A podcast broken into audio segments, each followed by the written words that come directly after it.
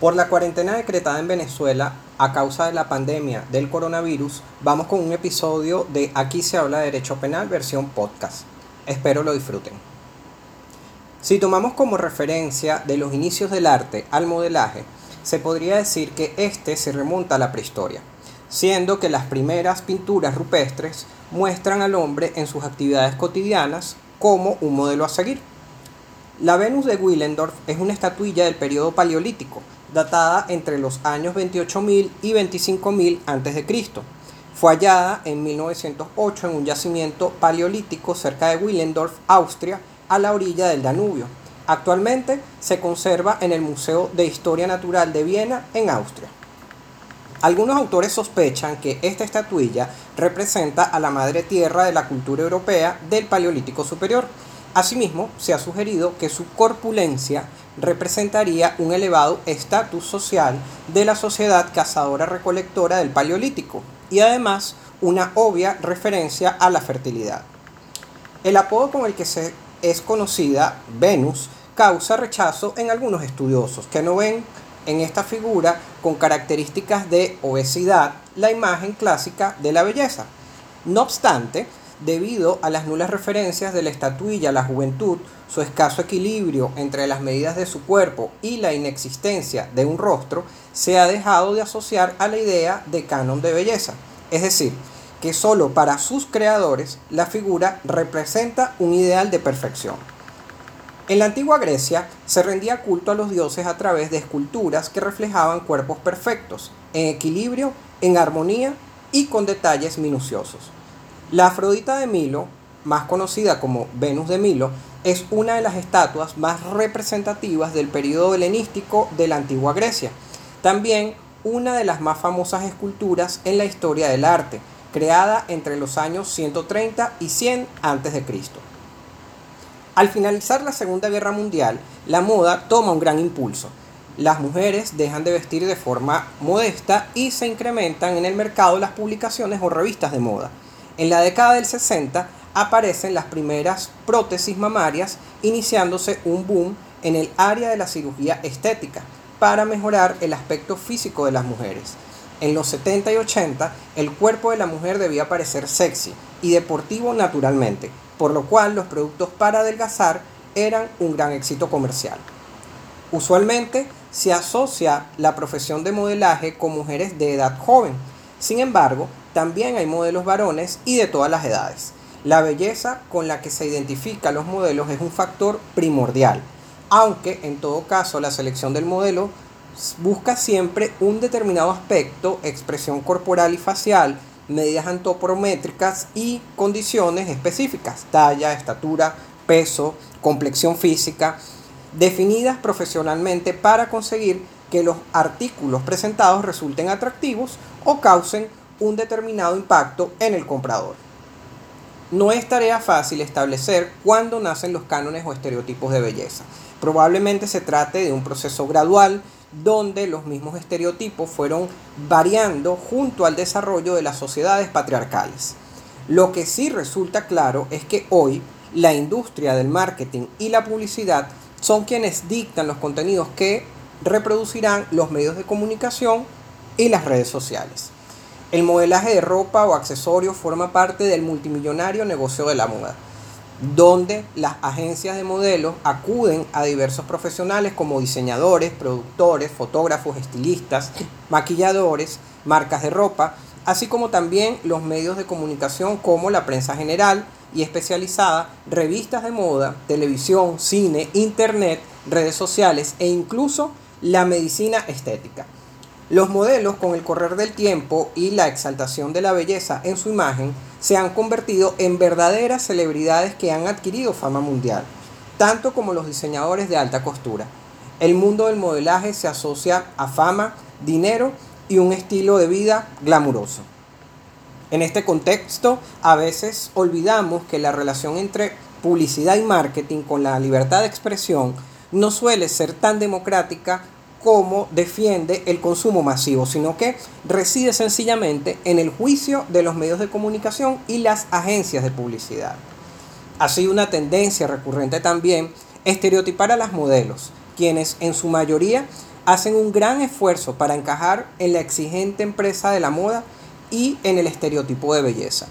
Todo este esfuerzo va desde enfrentarse a dolorosas y riesgosas cirugías plásticas hasta temas de racismo, bulimia, anorexia y a veces hasta prostitución, únicamente por las ansias de enfrentar retos sumamente exigentes solamente por estar en una pasarela.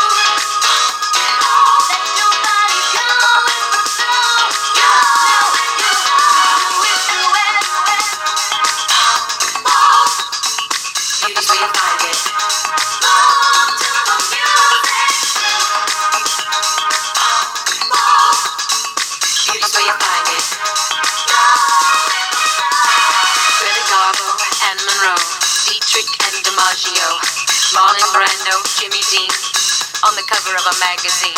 Grace Kelly, Harlow Jean, picture of a beauty queen. Jean Kelly, Fred Astaire, Ginger Rogers, dance on air. They had style, they had grace. Rita Hayworth gave good face. Lauren Catherine Manitou, Betty Davis, we love you. Ladies with an attitude, fellas that were in the mood. Don't just stand there, let's get to it. Strike a pose.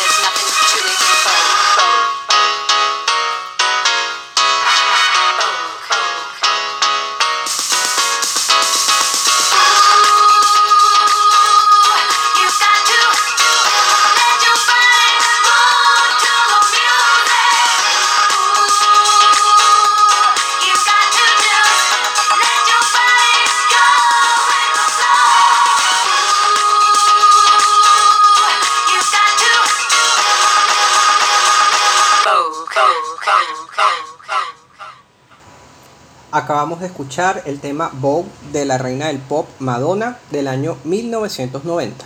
Mi nombre es Jonathan Mustiola y esto es Aquí se habla de derecho penal. En la próxima hora abordaremos temas de actualidad analizados desde la lupa de un penalista y defensor de los derechos humanos. Esta nueva emisión se está grabando fuera de estudio, únicamente en formato podcast bajo la plataforma Anchor, el 20 de marzo de 2020 desde Venezuela.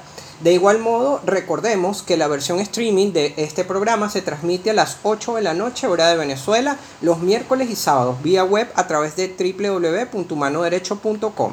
Si quieres escuchar de nuevo este u otro programa, los audios y los podcasts estarán colgados en mis canales de YouTube, de SoundCloud, de Spreaker y de Anchor.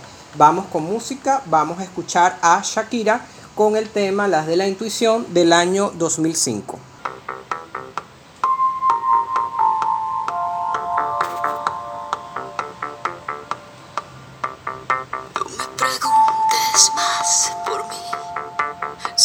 La respuesta desde el momento en que te vi. Sea lo que voy, yo me propongo ser de ti. Una víctima casi perfecta,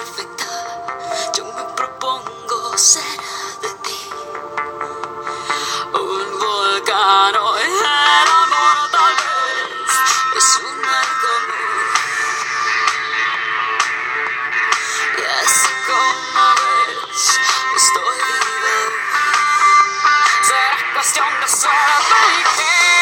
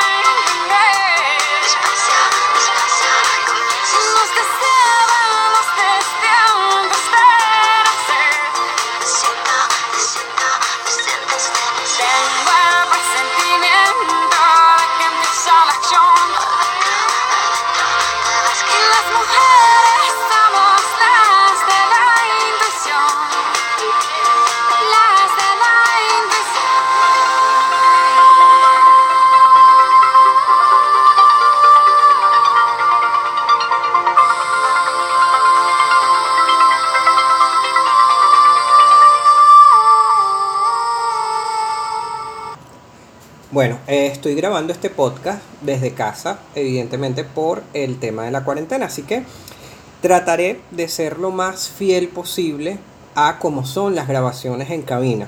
Tan así que como ven, este podcast, a diferencia de los otros episodios que he montado del programa de Aquí se habla de derecho penal, este va a salir con los temas musicales.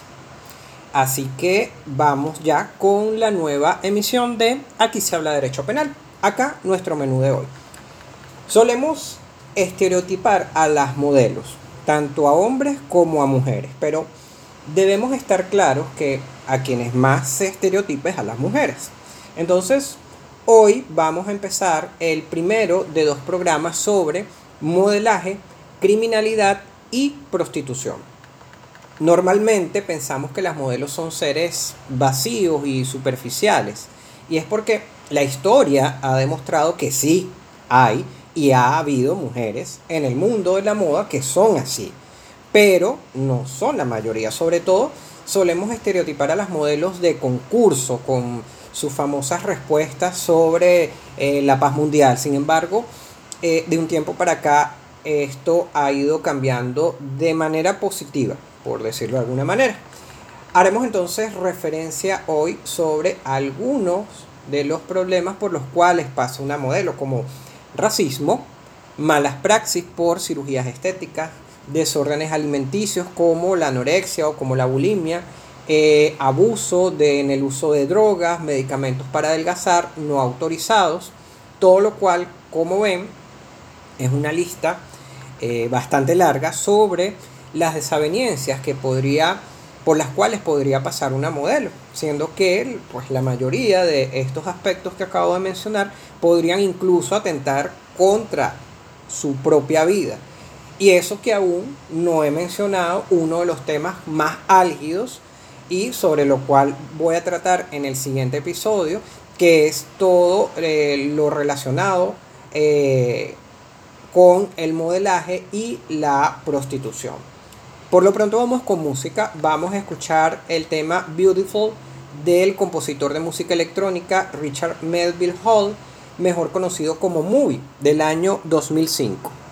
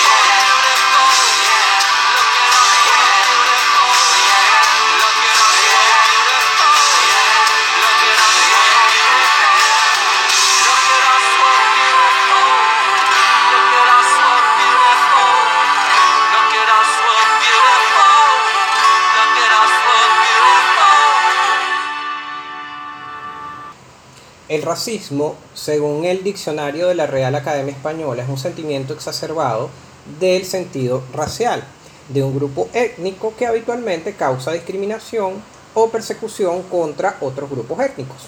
La palabra designa también la doctrina antropológica o la ideología política basada en ese sentimiento. Conforme a la Convención Internacional sobre la Eliminación de todas las formas de discriminación racial, aprobada por Naciones Unidas en diciembre de 1965, la doctrina de la superioridad basada en diferenciación racial es científicamente falsa, moralmente condenable, socialmente injusta y peligrosa. Nada en la teoría o en la práctica permite justificar en ninguna parte la discriminación racial. La Semana de la Moda en Nueva York en el año 2015 llegó con una polémica sobre la falta de diversidad en la moda, donde se hacía el siguiente planteamiento. Si Nueva York no es blanca, ¿por qué lo es su Semana de la Moda? Pregunta esta que fue recurrente dentro y fuera de la industria de la moda, por lo menos ese año de, del Fashion Week en, en Nueva York. La exmodelo Ayman Abdul Majid, que siempre criticó la práctica de colocar una sola modelo negra, que siempre solía ser ella o Pat Cleveland como cuota para, em, para callar un poco las críticas, recomendó a sus colegas en el año, eh, ese año, en el 2015, que se mantengan unidas para ejercer más presión sobre el sector, señaló la ex modelo. Se supone que las modelos son un lienzo en blanco, pero no de manera que no aporten nada, que no piensen, que no tienen una voz. La ex modelo y empresaria eh, opina que no contratar modelos de diversas razas es en sí racista y se revela contra la idea de que lo que no es blanco es exótico. Desde que sitios web como The Fashion Spot y Jezebel calculan el porcentaje de modelos, hombres y mujeres no blancos que contratan las marcas, eh, aumentan las firmas de moda que han empezado a plantearse la cuestión.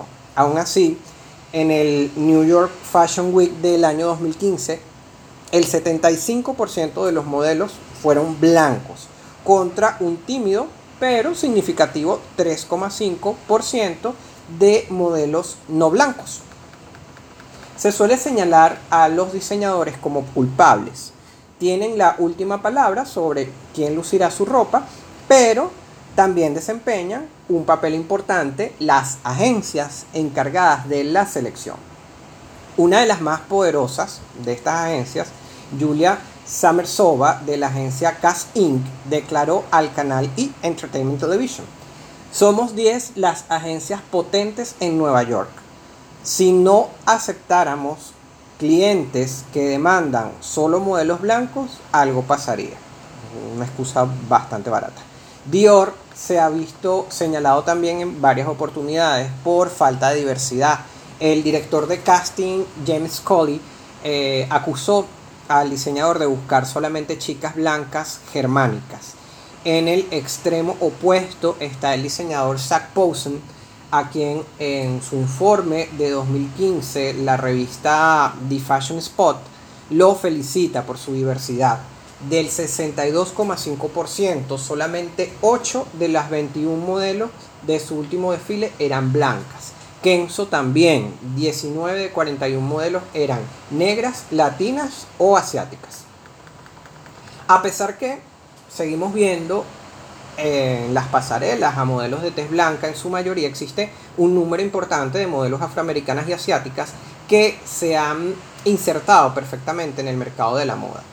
Tyra Banks, una de las más conocidas y popular modelo negra en el mundo y su historia en el año 1996 al ser la primera mujer negra que fue portada de la revista Sport Illustrated. También fue la primera cover girl afroamericana de la revista Maxim y GQ. Sí, Tambibon, no sé si lo estoy pronunciando bien, firmada por la agencia Elite, una de las, de las principales agencias de modelo en el mundo. Tam, Tambibot es una de las pocas modelos tailandesas que ha logrado eh, colocarse en las primeras filas de la industria de la moda participando en pasarelas de Vivian Westwood y de Louis Vuitton. Ayman Abdul Majid, una modelo de, acabo de mencionarlo ahorita, de, eh, de origen somalí, tiene una línea de cosméticos para mujeres de piel oscura, ha escrito varios libros y el diseñador Yves Saint Laurent le dedicó su colección African Queen. Grace Jones, modelo jamaiquina de, en la década de los 80, rompió con todos los prototipos raciales sexuales de género. Se le recuerda por su participación en películas como 007, En la mira de los asesinos y Conan el Destructor, además de haber estado, por supuesto, en las pasarelas más importantes del mundo, como las de París y Nueva York. Tao Okamoto, originaria de Tokio, ha modelado para marcas como Dolce Gabbana, Marc Jacobs y Ralph Lauren, además de haber aparecido en editoriales que de prácticamente todas las eh, prestigiosas publicaciones de moda alrededor del mundo. En 1989, el grupo Benetton recibió ataques en Estados Unidos por dos anuncios de una campaña que aparentemente ha resultado todo lo contrario de lo que ellos querían, de lo que ellos pretendían. Una de ellas muestra, eh, una de estas campañas muestra o mostraba a un hombre negro y a otro blanco esposados juntos. Apareció en la revista Rolling Stones y en otras revistas como GQ, así como en las vallas publicitarias de todo Estados Unidos. El otro anuncio se trataba de una mujer negra con los pechos al aire que amamantaba a un bebé blanco. Esta esta publicidad solamente salió en las revistas eh, en Europa. Para determinar si los anuncios de Benetton podrían ser ofensivos a los americanos, J. Walter Thompson, de la, eh, que es la, agencia que los distribuye, solicitó el dictamen de Clarence Smith, presidente de Essence, una revista norteamericana dirigida a mujeres negras. No vi nada malo en el anuncio de los hombres esposados, dijo Smith porque iban vestidos exactamente de la misma forma y recibían el mismo trato. Sin embargo, el de la mujer negra amamantando al niño blanco no pasó la inspección. Sugiere imágenes poco adecuadas de esclavitud y de gente negra en situación de inferioridad, opinó. Como consecuencia, J. Walter Thompson aconsejó a Benetton que no lanzara el segundo anuncio publicitario en Estados Unidos. Normalmente las campañas publicitarias de United Colors of Benetton van diseñadas para vender ese concepto multicolor y multiverso de su línea y al mismo tiempo fomentar valores de unidad y buena voluntad entre eh, personas de diferentes razas y de diferentes culturas. Los esfuerzos de Benetton en ese, de Benetton, perdón, en ese sentido han sido reconocidos incluso por las Naciones Unidas. Recordemos también una campaña más reciente de Benetton e igual de controversial como la de 1989, cuando en 2011 la marca italiana juntó a través de varios fotomontajes a líderes políticos y religiosos del mundo. Recordemos entre las imágenes, por ejemplo, a eh, Barack Obama besando a Hugo Chávez.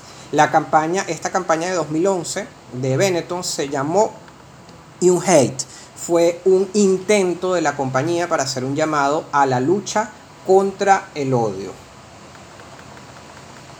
La bulimia o bulimia nerviosa es un trastorno alimenticio y psicológico caracterizado por la adopción de conductas en las cuales el individuo se aleja de las formas de alimentación saludables consumiendo comida en exceso en periodos de tiempo muy cortos, eh, seguido de un periodo de arrepentimiento, el cual puede llevar al sujeto a eliminar el exceso de alimento a través de vómitos o laxantes. El temor a engordar afecta directamente los sentimientos y las emociones de la persona que sufre este trastorno, incluyendo, claro está, en su estado anímico, que en poco tiempo desemboca, por supuesto, en problemas depresivos.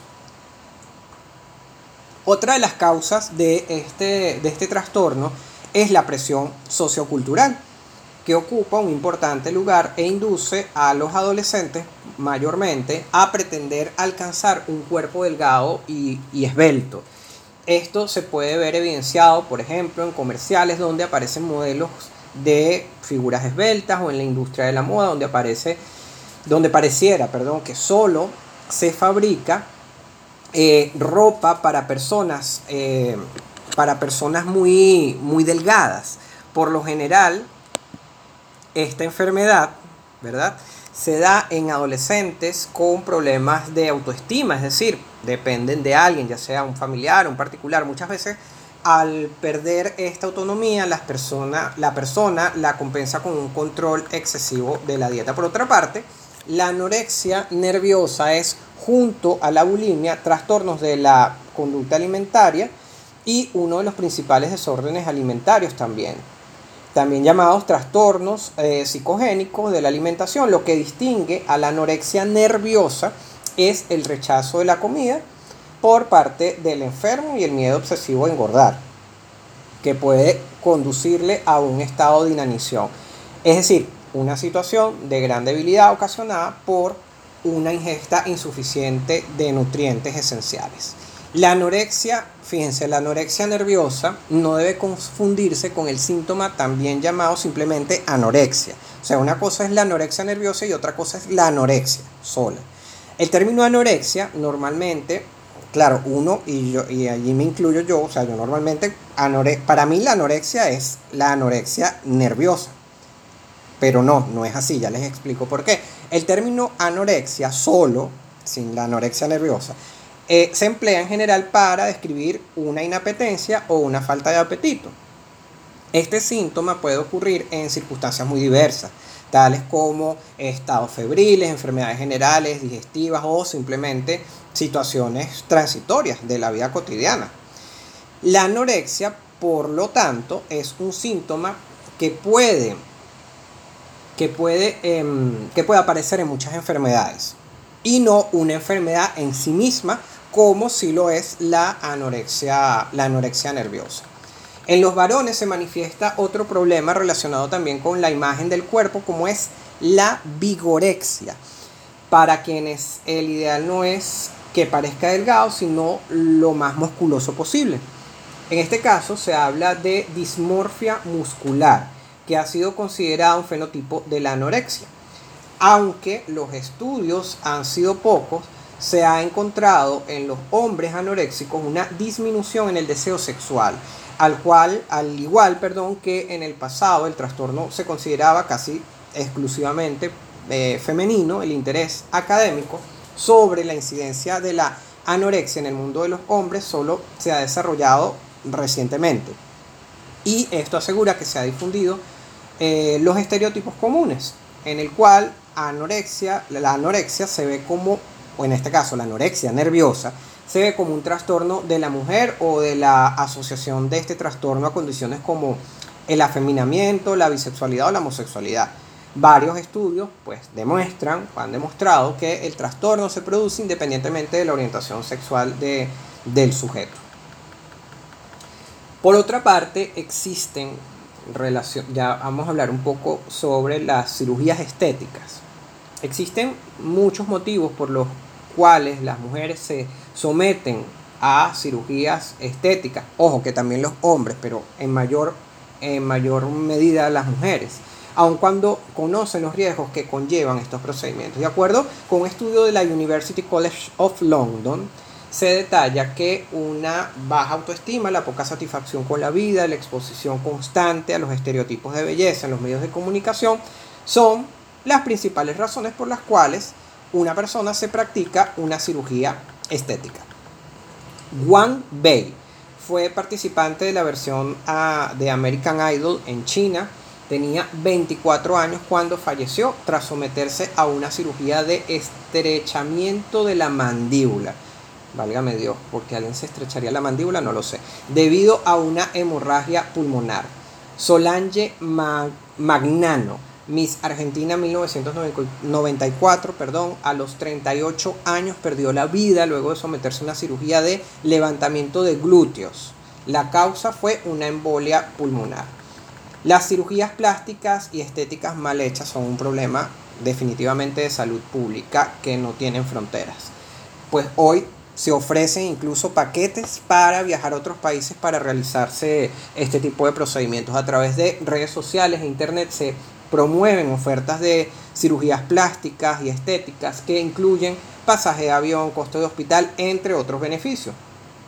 Pero no prevén ninguna alternativa de atención en los casos en los cuales las cirugías presenten, estas intervenciones quirúrgicas presenten complicaciones. Por eso es que los pacientes con alguna complicación llegan al sistema de salud público donde se hayan hecho la, la cirugía estética en busca de atención, porque en ocasiones no cuentan con el dinero para poder asistir al servicio privado o porque los mismos médicos se abstienen de responsabilizarse por esas intervenciones.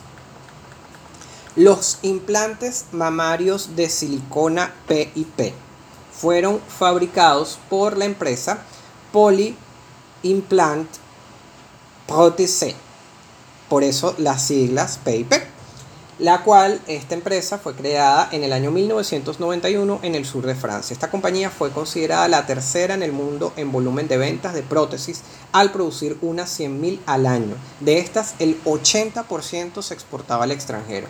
Cualquier prótesis moderna distinta de las PIP suele durar entre 20 y 25 años. Tras ese tiempo, quizás antes las mujeres tienen que someterse a una segunda cirugía para retirar o ajustar los implantes originales. El problema principal de las PIP es que según su índice de rotura, es que según estudios, perdón, su índice de rotura, o sea, que se rompa el, implante, es mucho mayor que el de otras prótesis mamarias.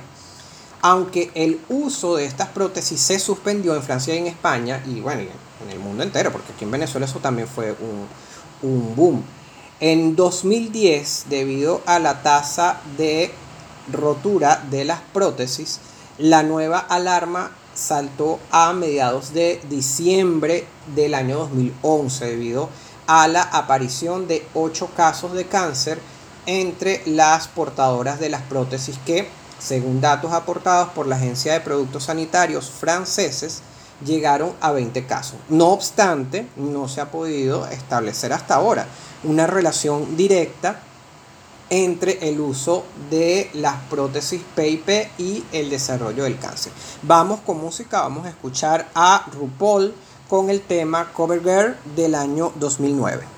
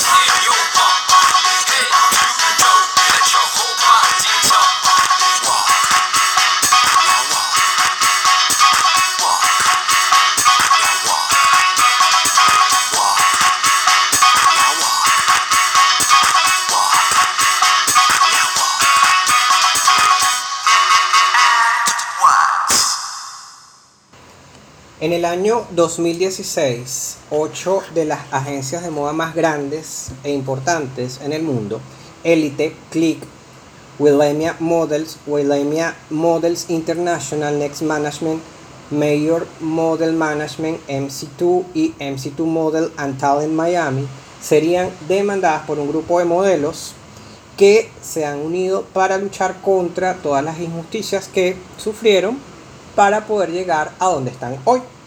Las demandas son por trabajo sin pagar, intervenciones quirúrgicas para reducir la masa muscular, consumo de drogas e incluso explotación sexual a menores. El grupo de modelos han querido destapar todas estas injusticias para intentar un cambio en el mundo del modelaje.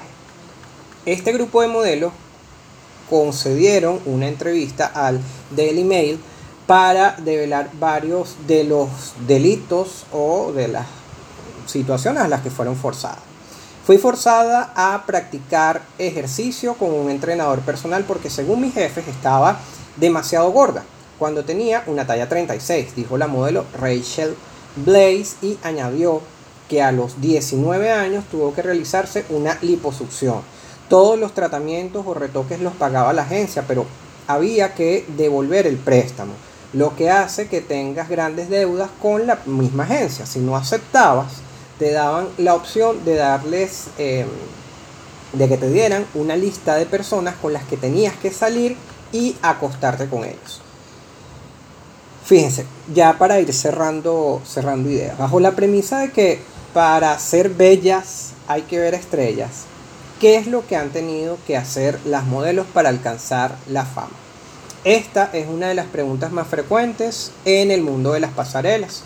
Podría considerarse que los estereotipos de belleza son una especie de violencia simbólica o solapada, ya que imponen un único modelo de cómo debe ser una mujer, lo cual deja de lado pues la diversidad de identidades, los cuerpos, los gustos y las elecciones que representan y hacen valioso a todo ser humano debiendo entonces apostar por la autoestima como capital humano y de este modo desestabilizar las bases socioeconómicas de la desigualdad de género estructural que lleva tanto tiempo incrustada en la industria de la moda. Vamos con música antes de la despedida. Vamos a escuchar a Daddy Yankee con el tema Post del año 2008 que el tema no se llama Pose, el tema es Pose, Pose del año 2008.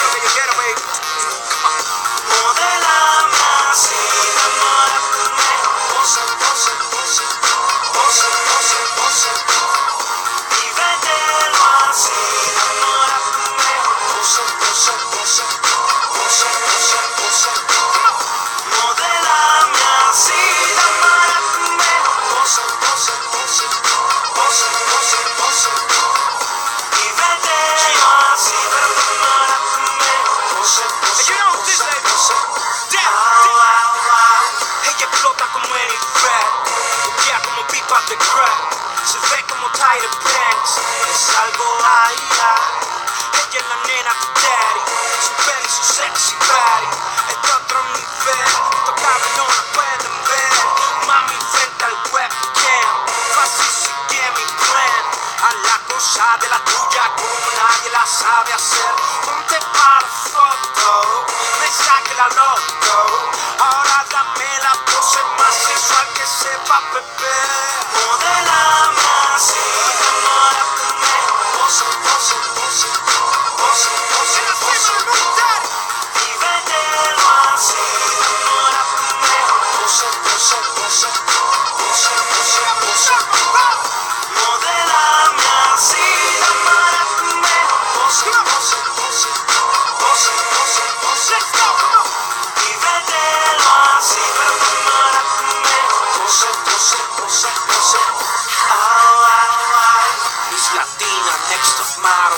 tienes un estilo caro. Yeah, cuando baila con nadie la comparo. Ella está matando en el club, movilita la tengo en el top. Es impredecible, tiene dulce ráfaga como un rifle. Yeah, sigue así, tu movimiento lo siento, me está quitando el aliento. Cuando te pegues frente de mi bebé, modelame así, pose, pose, pose,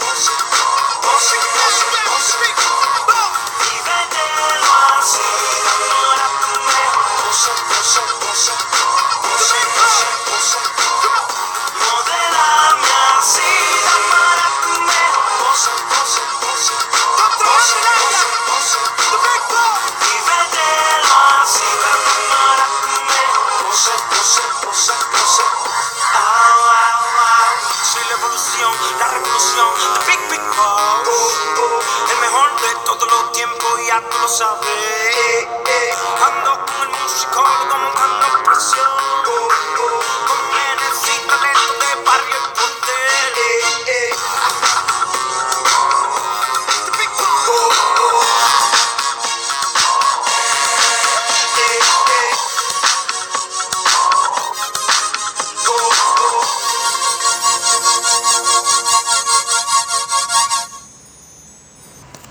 Este fue un nuevo podcast de Aquí se habla de Derecho Penal. Los podcasts de este y los demás programas de Aquí se habla de Derecho Penal están colgados en mis canales de Anchor, de YouTube, de SoundCloud, de Spreaker.